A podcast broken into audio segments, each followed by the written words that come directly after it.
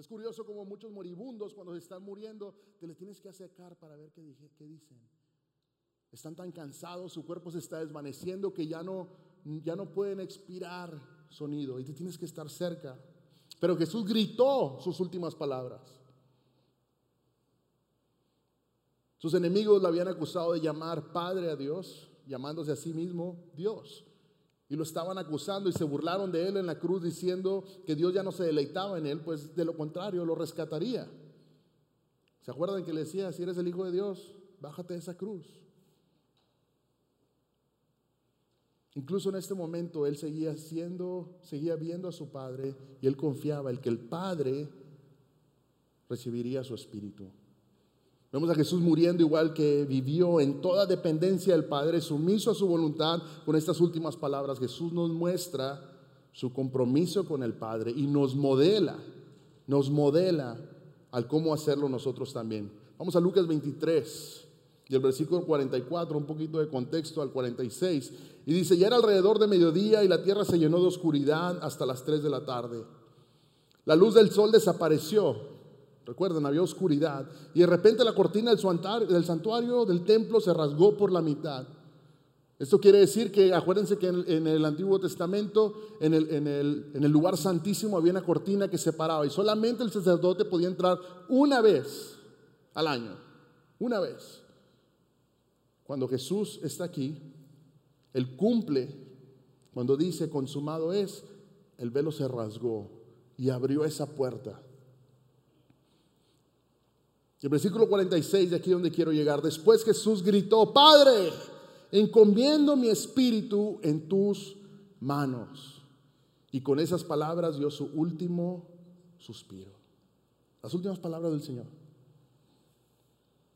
Qué interesante ver cómo Jesús en sus últimas palabras llama a su Padre. En las primeras palabras lo llama Padre, pero cuando llega la cuarta palabra la relación se ve un tanto difícil. El simple hecho de que Jesús pueda volver a referirse a Dios como Padre demuestra que el pago por el pecado ya había sido saldado. Recuerdan cuando Él dijo, Padre, ¿por qué me abandonas? ¿Por qué me has desamparado? Es porque Dios no podía ver al pecado. Y Él se sintió solo, se sintió abandonado. Cuando Él dice consumado es, Jesús sabía que ya estaba todo hecho y que podía volver libremente a su Padre. Es interesante cómo las primeras palabras registradas en la Biblia de Jesús es en Lucas 2.49 dice, pero ¿por qué tuvieron que buscarme? ¿Se acuerdan que Jesús había extraviado? Les preguntó y les dice, ¿no sabía, no sabían que tengo que estar en la casa de mi Padre? Él ya está mencionando a Dios como su Padre. Jesús había estado ocupado en los asuntos de su Padre durante todos esos años y por fin pudo decir que esos asuntos habían terminado cuando dijo consumado es. Ahora que habían terminado todo esto, sus últimas palabras serían, Padre, encomiendo mi espíritu en tus manos. Encomiendo mi espíritu en tus manos. Estas últimas palabras son una cita nuevamente. ¿Se acuerdan cuando decía, ¿por qué me has abandonado? Era el Salmo 22 y ahora estamos viendo el Salmo 31, que Jesús lo está diciendo. El Salmo 31, versículo 3 dice, tú eres mi roca. Este es David cuando está en una situación bien difícil. Dice, tú eres mi roca y mi fortaleza, por el honor de tu nombre, sácame de este peligro. Versículo 4, rescátame de la trampa que me, temieron, que me tendieron mis enemigos, porque solo en ti encuentro protección. Y el versículo 5 dice, encomiendo mi espíritu en tu mano, rescátame Señor, porque tú eres un Dios fiel. Vemos cómo él está recitando la palabra. Pero Jesús introduce dos cambios, añade la palabra Padre y omite la frase, me has rescatado Señor, Dios de verdad. Rescátame, lo quita eso. Jesús conocía a Dios íntimamente como Padre. Él conocía al Señor, conocía a su Dios porque era su Padre. Pero David no podía decir eso, pero el Señor Jesús sí podía. Pero aunque Jesús pronunció este salmo únicamente como hijo de Dios, podemos aprender de su ejemplo en cómo confiar en Dios. En las escrituras vemos la plena confianza que Jesús tenía en su Padre. Jesús murió de la misma manera en la que vivió. Y aquí es donde quiero entrar. Te quiero dar cuatro puntos de cómo tú y yo podemos confiar en Dios de la manera que Jesús confió en su Padre. ¿Estás listo? Confiar en Dios significa conocerlo como nuestro Padre, incluso en medio de las pruebas difíciles. Es difícil a veces confiar en el Señor cuando no estás seguro de qué está pasando, pero el Señor nos enseña que en medio de la dificultad yo puedo confiar en mi Padre. En la primera y la última palabra Jesús se dirigió a Dios como Padre. Solo en el segundo, mientras Él cargaba con nuestro pecado, clamó, Dios mío, durante este tiempo horrible, el misterio más grande de toda la historia tuvo lugar cuando Dios el Padre le dio la espalda a Dios el Hijo. Y Él se hizo pecado por nosotros. Segunda de Corintios 5:21 dice, pues Dios hizo que Cristo, quien nunca pecó, fuera la ofrenda por nuestro pecado para que nosotros pudiéramos estar en una relación correcta con Dios por medio de Cristo. El hecho es que Jesús vuelve de nuevo a la dirección más íntima que es con su Padre. La ira de Dios había terminado y ahora la comunión fue restaurada eternamente. Se restauró esa comunión con su Padre nuevamente. Él podía volver a su Padre, tranquilo, sin ningún problema y con una confianza. Fíjate lo que dice el escritor J.I. Uh, Packer. Él escribe un libro que se llama Knowing God. Es un libro ya viejito y o traducido es Conociendo a Dios. Y fíjate lo que dice. Es interesante leer esto que él dice. Si quieres saber qué también entiende una persona del cristianismo, averigua qué importancia le da al pensamiento de ser hijo de Dios y tener a Dios como Padre. Si este no es el pensamiento que impulsa y controla su adoración y sus oraciones y toda su perspectiva de la vida, significa que no entiende muy bien el cristianismo. Porque todo lo que Cristo enseñó, todo lo que hace en el Nuevo Testamento, sea nuevo y mejor que el Antiguo Testamento, todo lo que es distintivamente cristiano en oposición a lo mediante, eh, meramente judío, se resume en el conocimiento de la paternidad de Dios. Padre es el nombre cristiano de Dios. Interesante cómo el escritor pone esta, esta perspectiva de que tú y yo como hijos de Dios tenemos que entender que Él es nuestro Padre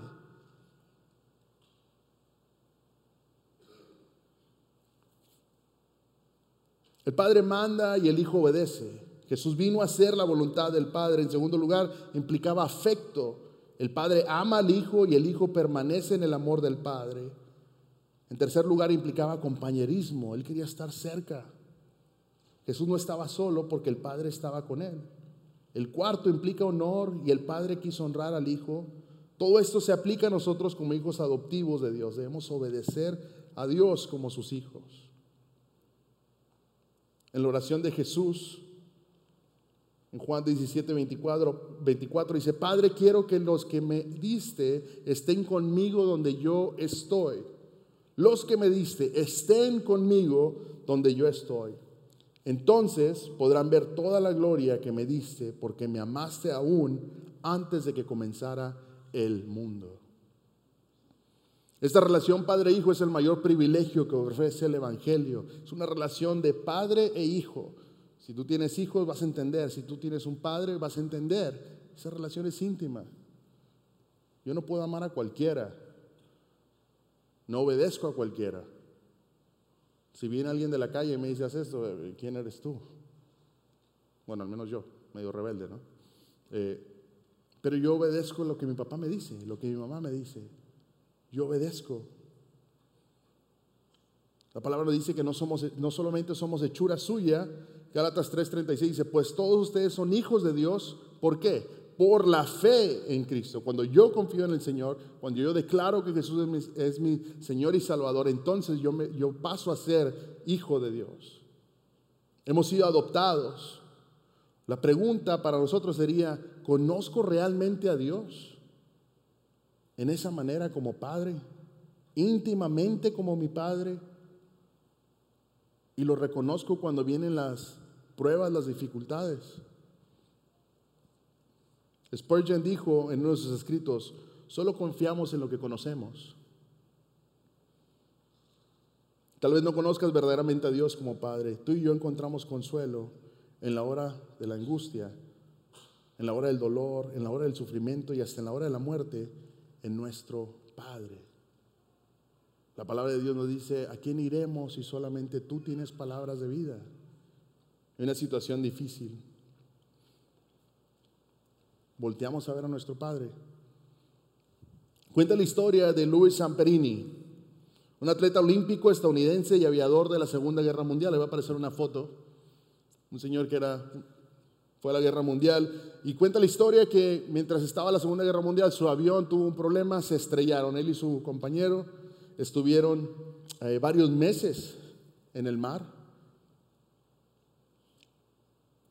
Y pasó más de dos años de prisión y tortura en un campo prisionero japonés. Samperini fue sometido a innumerables formas de tortura y física y mental durante su tiempo en el campo de prisioneros, pero nunca perdió la fe y la esperanza. Fíjate, él encontró la fuerza para resistir el sufrimiento y la adversidad al recordar sus creencias cristianas y al confiar en la oración y la gracia de Dios. Interesante. La historia dice que él regresó a Estados Unidos como un héroe, se convirtió en un defensor de la reconciliación y el perdón. Al igual que Jesús, podemos entregarnos completamente a Dios y confiar en su voluntad. Qué difícil para él confiar en el Señor cuando todo estaba en contra. Dos años siendo torturado, pero él conocía a su Padre. Dice que él conocía la gracia y el amor de su Padre y confiaba plenamente en la oración. Entonces, confiar en Dios significa conocerlo como nuestro Padre, incluso en medio de las pruebas. Confiar en Dios significa llevarle todo al Padre. ¿Cómo lo llevo todo al Padre? Cuando yo me comunico con Él. La oración es el lenguaje de dependencia del cristiano. La oración es el lenguaje de dependencia donde yo dependo del Padre. Tú puedes decir, todo el mundo va a orar cuando se esté muriendo. Todo el mundo va a suplicar. Pero no fue así. Hace unas semanas vimos que estaba el ladrón, uno se arrepintió y el otro. El otro no se arrepintió, al contrario, dice que, lo, que estuvo maldiciendo y echando y no tuvo tiempo de arrepentirse. No buscó el orar. Estaba frustrado, estaba lleno de ira. Mucha gente tal vez muera con paz exterior, pero no tiene una paz interior, porque no saben descansar en el Señor. Había una anciana que estaba muy turbada, ya se estaba muriendo la viejita y viene una de las nietas y con mucho amor le dice, abuelita, ¿sabes qué? Ya no podemos hacer nada por ti. Ya hicimos todo lo que se pudo.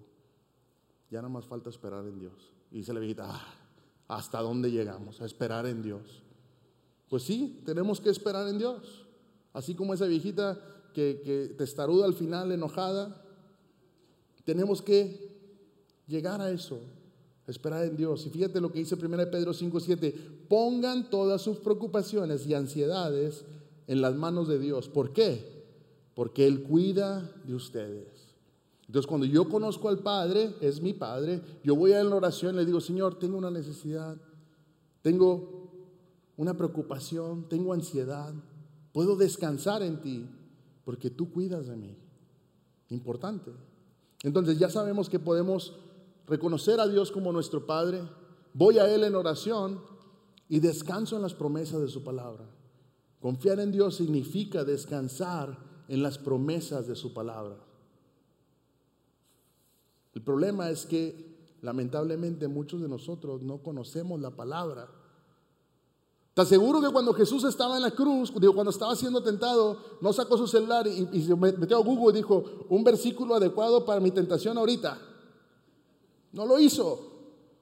O se metió al Bible App y buscó un, reading plan, ¿no? Un plan de lectura por la situación en la que estaba. No tuvo tiempo. Él respondió con la palabra. Cada que venía y le decía, escrito está, y le decía la palabra. Escrito está, y le decía. Este es un claro modelo de lo que el Señor quiere que nosotros hagamos, que atesoremos esa palabra en nuestro corazón. Cuando leemos los salmos debemos dejar la expresión de alabanza del salmista que sea nuestra. Sus gritos de auxilio en la crisis deberían ser nuestro clamor. Jesús hizo lo mismo. Él estaba recitando salmos cuando hubo una, situación difícil. Efesios 1, 17, 20 dice, no actúen sin pesar, más bien procuren entender lo que el Señor quiere que hagan. No se emborrachen con vino porque eso les arruinará la vida. En cambio, sean llenos del Espíritu Santo, cantando salmos e himnos y canciones espirituales entre ustedes. Y haciendo música al Señor en el corazón. Y den gracia. Gracias por todo a Dios el Padre en el nombre de nuestro Señor Jesucristo. Pablo le está enseñando a los efesios, hey, den gracias, busquen al Señor. Muchas veces no sé en qué apoyarme porque no sé dónde apoyarme, como si estuviera a oscuras. No sé dónde apoyarme porque no conozco la palabra. Te voy a mostrar algunos versículos. Por si no sabes, tómale un screenshot, una, una foto. Si estás tentado, 1 Corintios. Si estás enojado, Santiago. Problemas de lengua. ¿sí? Que hablas cosas que no deberías de decir. No se lo pusieron ahí. Si no se los leo. Tentación, 1 Corintios 10, 12 al 13. aquí está. Problemas de la lengua, Efesios 4:29. Depresión, Salmo 147. Has cometido un error, te sientes mal, 1 Juan 1:9, Salmo 103, 1:4. Enfermedad, Santiago 5, 15 al 16. Ansiedad, Filipenses 4, 6 al 7. El Señor te da la receta. Aquí está todo. El problema es que no lo leemos. Cuando trabajaba con los, con los jóvenes adultos les decía, es importante recordando la palabra, pero no todas veces, porque nos hacemos bola. Unos versículos de esos, para cuando venga la, situación difícil. Fíjate, cuenta la historia de Crawford, un, indígena de, de Canadá. Estaban construyendo las vías del tren y no sé si alcanzan a ver lo que trae colgado aquí, ahorita les voy a explicar qué trae ahí. Crawford era de la, de la tribu de los pies negros. Y él va y habla con el ingeniero y le dice, ¿por qué estás construyendo la vía del tren aquí? Este es mi territorio. Y le dice, pues porque por aquí tenemos que pasar. Me dice, dame algo y va y le da una piel de, de búfalo. Y le dice, ok, a cambio te voy a dar un pase para que tú puedas subirte al tren cuando quieras el resto de tu vida. Tienes un pase y lo puedes utilizar las veces que quieras por el resto de tu vida. ¿Y sabes qué es lo que pasó? Crawford ni una sola vez se subió al tren. Y muchas veces nosotros somos cristianos de Biblia aquí. Bueno, ahora lo traemos en celular, no sé dónde dejemos celular. Ahora somos de celular. Y de nada te sirve traerla aquí si no la memorizas. Yo les decía a unas personas esta semana, le digo, hey, tú puedes ir a la iglesia y el estar en la iglesia no te hace salvo. Ve a la escuela, siéntate todos los días en la escuela, no hagas tareas, no hagas nada y diles que tengan un diploma, ¿te lo van a dar? No. A menos que estés en México y un moche. Conocen sus países. Dicen que en México se hace, ¿no? Entonces, yo necesito aprenderme la palabra. Tengo que atesorarla en mi corazón para cuando venga la situación difícil yo la pueda aplicar sin ningún problema. Muchos cristianos actúan como Crawford, tienen las promesas de Dios, pero no las utilizan. La principal razón es porque no conocen las promesas. La palabra de Dios nos dice, mi pueblo perece, ¿por qué? Por falta de conocimiento. Y aquí tenemos la instrucción. ¿No sabes cómo comportarte con tu esposa? Aquí dice. Con los amigos, aquí te dice. El perdón, el amor, depresión, tristeza. ¿Te gustan las películas de acción? Primera Reyes. Ajá, está buena la acción ahí. ¿Te gustan las de romance? Ya ven, la palabra. Aquí está la palabra, atesórala en tu corazón. Jesús la utilizó cuando vino la situación difícil. Y él lo hizo porque su, su, mente estaba saturada de la palabra. Entonces, confiar en Dios significa conocerlo como nuestro Padre, incluso en medio de las pruebas difíciles. Confiar en Dios significa llevarle todo al Padre en oración. Confiar en Dios significa descansar en las promesas de su palabra. Y confiar en Dios significa confiarle tu eternidad. Al, encomendar su espíritu al Padre, Jesús estaba encomendando a Dios su vida más allá de la muerte física. Ser cristiano significa que en lugar de confiar en ti mismo o en tus buenas obras, para tener vida eterna con Dios, confías en lo que Jesús hizo al morir en la cruz como castigo justo por tus pecados. Yo confío en eso. Si Dios guarda nuestra eternidad, está segura, no por nada que nosotros hayamos hecho, sino porque descansa en las manos de Dios, su Padre. Y Él ha prometido guardarla, Él promete guardar mi vida. Dicen Juan 10, 28 al 30, les doy vida eterna y nunca perecerán. Nadie puede quitármelas porque mi Padre me las ha dado. Y Él es más poderoso que todos. Nadie puede quitarles, quitarlas de la mano de mi Padre. El Padre y yo somos uno. La confianza de Jesús en el Padre fue inquebrantable incluso en el momento de su muerte en la cruz. Sabía que Dios estaba en control de todo y Él descansó en decir, Padre, en tus manos encomiendo mi espíritu. Él demostró que su relación con el Padre era lo más importante para él. Y como cristianos nosotros también tenemos que hacer de Dios la prioridad número uno en nuestras vidas. Esto significa buscar su voluntad y su guía en todas las cosas y hacer todo lo posible, todo lo posible por desarrollar y mantener una relación íntima con Él. ¿Cómo conozco a alguien? ¿Paso tiempo con él? Yo voy con mi esposa y le digo, Hani, te voy a ver el sábado a las siete y media. Te voy a poner atención por 20 minutos y nos vemos la otra semana. ¿Va a durar esa relación? No. El casado, ¿sí? el que quiere tienda, que la tienda. No, sí te entiendo, sí te entiendo. Eh, pero ¿qué pasa? Yo tengo que pasar tiempo con el Señor, tengo que pasar íntima, momentos íntimos con el Señor, tiempos a solas con Él para conocerlo, para saborearlo.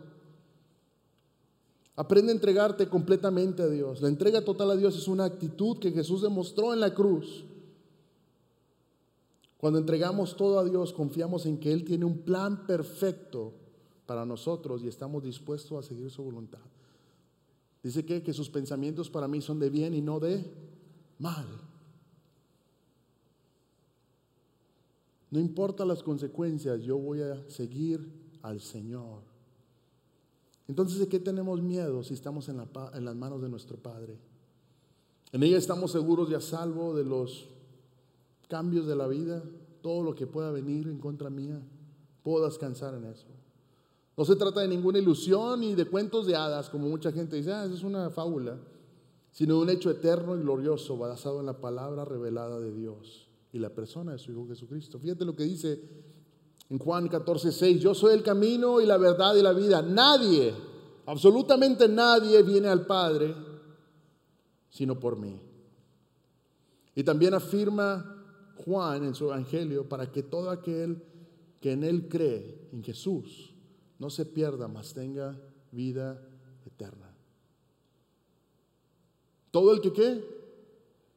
El que cree, la palabra dice, pues Dios amó al mundo, dio a su único hijo, para que todo el que crea, tú crees, bien haces. Y si no has creído, hoy es el día de salvación. Hoy es el día en que tú puedes conocer a Dios como tu Padre Saber que puedes ir a Él en oración y confiar en Él. Poder descansar en su palabra y confiarle tu eternidad. La palabra es, confías en tu Padre como Jesús lo hizo. Padre, en tus manos encomiendo mi espíritu. Es por eso que podemos estar confiados en nuestro Padre puedo descansar en Él. No me va a fallar. Tal vez tu padre terrenal te falló y eso se te dificulta poder conectar con un padre bueno y amoroso. Pero te aseguro que este padre no te va a fallar. Él es un Dios todopoderoso. Él es fuente de vida. Y Él siempre va a estar contigo, ¿lo crees? Él no te va a dejar, Él no te va a desamparar, Él va a cuidar de ti. Nuestra confianza y esperanza está plenamente en Él. Puedo descansar en esa verdad. Ponte de pie.